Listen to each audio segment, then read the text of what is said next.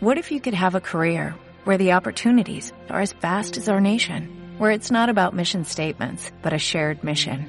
At U.S. Customs and Border Protection, we go beyond to protect more than borders, from ship to shore, air to ground, cities to local communities. CBP agents and officers are keeping people safe. Join U.S. Customs and Border Protection and go beyond for something far greater than yourself. Learn more at cbp.gov/careers. Si no sabes qué hacer, a dónde acudir y has recibido muchos no como respuesta, este podcast te brindará un espacio de ayuda y orientación. Bienvenidos a la consulta. Hablemos de extranjería, nacionalidad y asilo. Con la abogada Machelin Díaz. Hola, ¿qué tal? Soy Machelin Díaz, abogada especializada en extranjería, nacionalidad y asilo acá en España. En este nuevo episodio de podcast estaré conociendo casos y situaciones que atravesamos con ustedes para alcanzar vuestros objetivos. Y el día de hoy estoy aquí con Santa Porfiria, donde ella tiene una historia que tiene que contarle. Santa es una persona de República Dominicana que lleva algunos años acá en España. Sin embargo, no quiero hablar mucho referente a su historia. Vamos a darle paso a ella y que nos explique. ¿Cómo estás, Santa? Bienvenida. Hola, hola, Machelin. Estoy muy bien, gracias a Dios. Bien. Nos alegra mucho que estés aquí en este episodio de podcast y que puedas compartir contigo tu historia.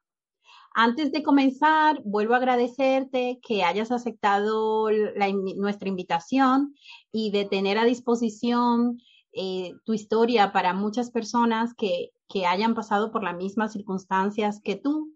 Será muy útil para esas personas que nos estén escuchando. Cuéntanos, ¿Por qué has decidido venir a España? ¿Cómo tomaste esa decisión? Bueno, eh, la tomé a través de la orientación de una amiga que ya lleva muchos años aquí y sí me motivé para tener, qué sé yo, una mejor vida en lo económico, ayudar a mi familia, eh, tener una mejor vida en lo económico y qué sé yo, trazarme meta y cumplirla, porque como, como ves, pues aquí en lo económico tenemos mejor ayuda que allá en mi país, en República Dominicana. Pues aquí eh, uno tiene un empleo y en lo, en lo económico nos ayudamos más, que allá es decir, nos rinde más aquí. Sí, una, una oportunidad de un mejor futuro para ti, para tus familiares, porque lamentablemente en los países subdesarrollados la situación económica nunca es la más favorable en relación a los trabajos, a calidad de vida. Uno vive básicamente, malvive, malvive. Y es una decisión que seguramente fue dura para ti porque ¿a quién tú has dejado allá en Santo Domingo? ¿Y hace cuánto tiempo tú, tú has decidido venir a España? Bueno, allá están mis hijos, mi padre, mis hermanos. Y aquí tengo bueno, toda mi familia prácticamente están allá. Aquí solo yo tengo primo y eso, pero eh, mi familia de verdad están allá en Santo Domingo y tengo ya aquí cuatro años. ¿Fue duro dejar a tus familiares para buscar esa mejor vida para ti, para ellos? Muy duro, muy a través de mucha lágrima, eh, muchos esfuerzos, dedicación. Eh, claro que ha sido muy duro, ha sido muy difícil para mí, pero gracias a Dios he salido hacia adelante. Sí, la verdad es que uno nunca piensa, tú pensaste que ibas a tener que esperar cuatro años para, para tener papeles o cuatro años para volver a ver a tus familiares? Bueno, no lo pensé porque en mi mente yo traía, bueno, yo puedo durar un año, dos años, quizá encontrar a alguien con quien casarme o qué sé yo, y, pero en realidad no lo tenía planeado en mi mente. Ya al verme en, la situación de que he tenido que sí enfrentarlo, pues, sí, lo lo he hecho, pero en realidad no lo tenía trazado en mi mente. El camino de haber aceptado todo este tiempo lejos de tu familia, ese camino de, de, de, frustración, de aceptación de que ibas, de que no veías cuando ibas a volver, yo creo que es la parte más dura cuando uno no está preparado a que tiene que estar alejado de sus familiares tanto tiempo. Es un sacrificio muy grande lo que has hecho. Yo espero que tu familia lo, lo valoren porque no, no, yo creo que no es una cuestión de decisión, es una cuestión de, de qué es lo que hay y uno lo tiene que enfrentar, que tenemos este, este arraigo que es la única posibilidad de regularizarnos, que si existiera la posibilidad de, de hacerlo antes, pues yo creo que uno también se esfuerza, ¿verdad? De hacerlo antes por la vía legal, si, si, el, lo, si se modifica la ley de extranjería, se podría acceder a un permiso antes de esperar los tres años, porque nadie quiere estar tres años irregular. Si, si, si me dicen, si yo, tú puedes conseguir un contrato de trabajo, yo estoy seguro que muchos de los extranjeros luchan por conseguirlo. Sí, eso es así. Es, es muy difícil. Es, no es fácil, pero como te digo, debemos estar positivos. El que se enfrenta, el que acepta esta, como, te digo, este nuevo, esta nueva vida, el que se, se lanza, tiene que estar dispuesto, positivo, porque no es fácil. Muy, muy, muy, muy difícil, muy doloroso. El saber que tus hijos están allá y que tú no lo puedes ver hasta que tú no, no tengas eh, esa residencia y tener que pasar tantas cosas y no es fácil, no es fácil, es muy difícil, de verdad que sí. ¿Y tú realmente pensaste tú, tú querías venir a España con intención a quedarte y pensabas que te ibas a regularizar dentro de un año, dos años, o que ibas a volver a ver a tus hijos y a tus familiares dentro de un año. Sí, eso era lo que tenía en mi mente. Pensaba yo eso allá. Pero nunca pensé que iba, que iba a durar cuatro años. Gracias a Dios he, emprendido esa lucha, eh, la he enfrentado y digo yo, he ganado. ¿Cómo te digo? Porque con la ayuda de Dios que es, es en mí lo principal. Cuando nos aferramos a Dios, cuando creemos y confiamos en Dios, ya todo lo demás que viene a nosotros, pues es como más fácil, podemos encontrar solución a nuestros problemas y eso. Y gracias a Dios ya yo puedo decir que he ganado. ¿Qué tuviste que pasar en estos cuatro años? ¿Qué tuviste que pasar? ¿Cómo te sentiste en todo, en, en, en tu vida en España, en tus trámites? ¿Cómo te has sentido en estos cuatro años? Bueno, al principio, al principio me sentía desesperada, no tenía trabajo, eh, me sentía desanimada, muy triste, sola, en fin. Eh, ya después encontré trabajo, eh, una amiga me ayudó en un restaurante, así sin papeles me aceptaron ayudando en algunas cosas y ahí me sentí un poco ya mejor, porque entonces ya en lo económico me podía sobrellevar, porque eh, por unos cuantos meses de allá, de mi país, tuvieron que mandarme dinero para yo poder eh, desarrollar mi vida aquí, pero ya entonces eh, ya que comencé a trabajar, pues entonces ya me comenzó a ir la vida mejor y ya todo comenzó a cambiar y ahí fue todo el proceso de seguir hacia adelante Luego encontré otro nuevo trabajo eh, eh, en casa eh, como empleada de hogar y, en fin, ahí fui creciendo en acomodar mi vida, ¿cómo te digo? Sobrellevar mi vida aquí, en cuanto a la comida, la estadía de vivienda y todas esas cosas. Pero gracias a Dios sí he podido salir hacia adelante y obtener la resolución de mis papeles. Y, y Santa, en ese, en ese tiempo que tú has, gracias a Dios, has conseguido trabajo, marque bien, lo más importante es generar eh, ese sustento que te da ese, ese, esos trabajos, pero ¿a qué tú has tenido que renunciar? Supongo que estar trabajando de empleada del hogar interna, has tenido que renunciar a muchas cosas porque tú tienes las cosas claras, tú, te centras en que tú necesitas trabajar para mandar a tus familiares y supongo que has renunciado a tu vida de ocio, de lo que sea aquí en España. Entonces eso es una vida muy sacrificada, muy dura y fea. Claro, eso sí, eh, como te digo, sí he tenido que renunciar porque he tenido que trabajar, al, al tener que estar trabajando de interna, he tenido que trabajar, eh, eh, ¿cómo te digo? Concentrarme en que no voy a poder estar saliendo a calle, no voy a poder estar viviendo una vida como una persona normal, sino que en mi mente yo lo que tengo es, bueno, salir hacia adelante, ayudar a mi familia y, ¿cómo te digo? No me he centrado a pensar en esas cosas de, que no, porque yo tengo que salir, porque tengo que divertirme, porque tengo que hacer esto, porque tengo que hacer aquello.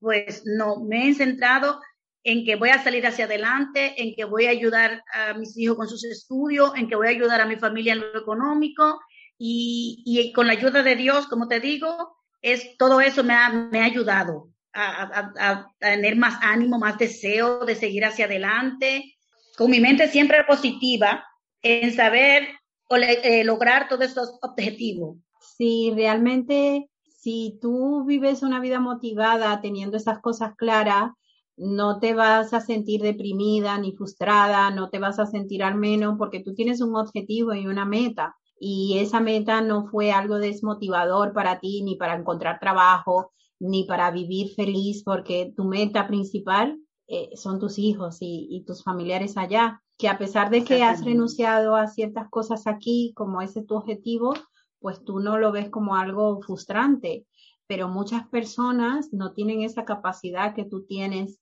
de aceptar esa vida así y, y a veces pierden las fuerzas de seguir adelante por, por tener se les junta todo, que están lejos de sus familiares, que aquí viven una vida monótona, cotidiana, muy sacrificada, sin darse ningún tipo de gusto. Y me alegra mucho que tú lo digas así porque la, la, la, las administraciones públicas, los ministros, lo que crean las leyes, no, no piensan que la vida de un inmigrante que viene aquí a sacrificarse sea así, tan sacrificada. Ellos piensan que nosotros queremos venir para quedarnos irregular y ya está. Pues, como te digo, en realidad, como, como persona, claro que me he sentido triste, ¿Tú me entiendes? He tenido momentos que he llorado, he tenido momentos que me he sentido sola, pero, pero es lo que te digo, siempre positiva eh, y pensando en el bienestar mío, de, mío personal, de mis hijos, mi familia y la fe puesta en Dios. Eso ha sido lo que me ha ayudado a seguir hacia adelante. Pero que sí, que sí, he tenido momentos difíciles, he tenido momentos que me he sentido derribada. Y digo, pero yo me doy cuenta de otra persona que por lo menos no han tenido la facilidad que he tenido yo, porque aunque he, aunque he tenido que estar encerrada, aunque no, aunque me he tenido que cohibir de tantas cosas eh, y no vivir una vida normal como, como todo el mundo, pero no me ha faltado trabajo. Es decir, que duré unos cuantos meses al principio, pero de ahí en lo adelante no me ha faltado trabajo. ¿Tú me entiendes? Entonces, eh, eh, me pongo y me comparo con otras personas que, que sí pueden estar en la calle, que pueden caminar de aquí para allá, que puede, pero entonces lo económico no están bien, no están, no están viviendo una vida bien porque no pueden tener el dinero para resolver su problema, para ayudar a su familia, para tantas cosas que necesitan, ¿tú me entiendes? Entonces, digo, pero bueno, me voy a estar tranquila, tengo que estar tranquila porque tengo la facilidad de que mensualmente tengo mi dinero ahí para resolver, para ayudarme, para ayudar a mi familia, ¿tú me entiendes? Y es así. Claro, sí, uno siempre tiene que pensar cuando llegan esos momentos de, de, de, frustración, de tristeza, de depresión, de que siempre hay personas que están en peores circunstancias que nosotros y eso debe de ser nuestra voz de aliento, ser agradecido de lo que, ten, de lo que tenemos, porque siempre hay otras personas que están en peor circunstancia. Yo creo que, que, eso siempre nos va a ayudar para seguir adelante y, y sentirnos privilegiados en comparación con, con el resto. Exactamente. Eh, y bueno, y, y, cuéntanos cuál ha sido tu proyecto de vida aquí en España o tu proyecto de vida cuando vuelvas a Santo Domingo. Bueno, ¿qué te digo?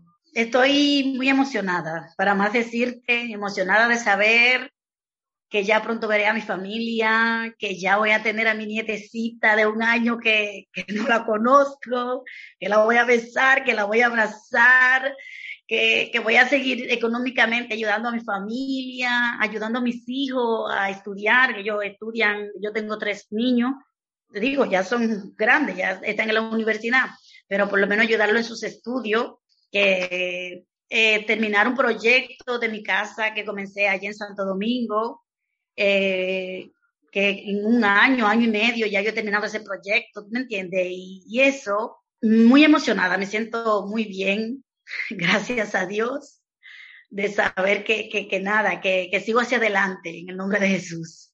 Amén, qué bueno, qué bueno, qué alegría que ese, ese proyecto de vida son tus pilares para seguir ad adelante y, volver a España y seguir así tan, tan sacrificada. Y, ¿Y tú piensas que todos estos sacrificios que has realizado han valido la pena? ¿Crees que fue una buena decisión venir a España a buscar una mejor vida? Claro que sí, porque como te digo, eh, yo estando en mi país, eh, yo allá trabajaba y el dinero no me alcanzaba para nada. Eh, soy madre soltera con tres niños, como te digo, y prácticamente lo que he logrado aquí en el tiempo que tengo con todo y esto, y las dificultades, los problemas y la lucha que he tenido que enfrentar, pues sí ha valido la pena, claro que sí. Porque estando yo allá no iba a poder lograr lo que he podido lograr aquí.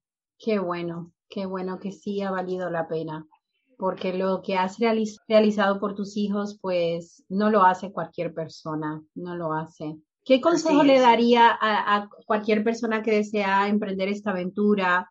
¿Qué consejo le darías? No solamente en venir, decidir, dejar a tus familiares, sino también en todo lo que has tenido que pasar para poder conseguir tus papeles. ¿Cuáles serían los consejos, las recomendaciones que tú darías a todos nuestros oyentes y seguidores?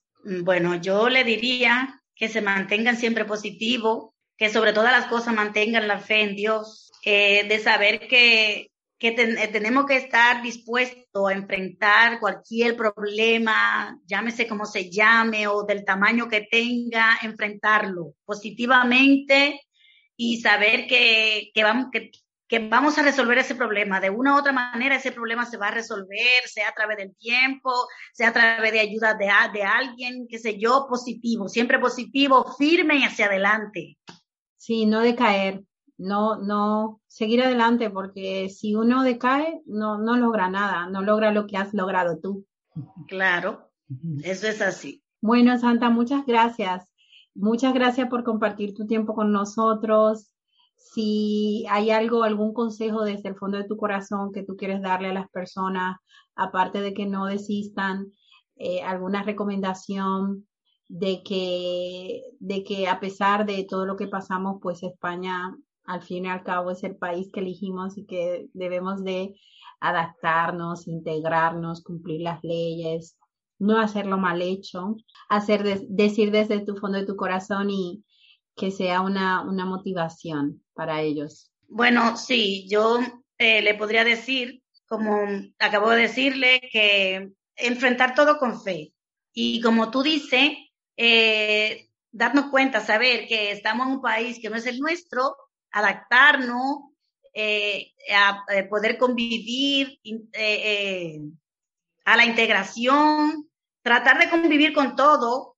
Le diría también, no como me, decían a mí al principio cuando yo quería venir, que mucha gente me decía, no, porque eso está muy malo, porque esto, porque aquello, que lo otro. Pues no. Si usted quiere venir, pues venga. Ahora bien, venga siempre positivo venga dispuesto a enfrentar el problema, sea cual sea, llámese como se llame. Usted quiere venir, venga, porque la oportunidad que he tenido yo la pueden tener muchos, todo lo que se propongan hacerlo. Entonces, claro, yo no le digo que, que no, porque esto está muy mal, no, venga, venga y venga con fe en Dios, primeramente positivo y hacia adelante, a enfrentar todo lo que sea que venga, dispuesto a echar hacia adelante, sobre todo en el nombre de Jesús. Amén, amén, así sea. Gracias por compartir este nuevo episodio de la consulta Hablemos de extranjería, nacionalidad y asilo. Recuerden suscribirse en nuestro canal de YouTube y comenzar a escucharnos por eBots, Apple Podcasts y Spotify. Hasta el siguiente episodio, un saludo.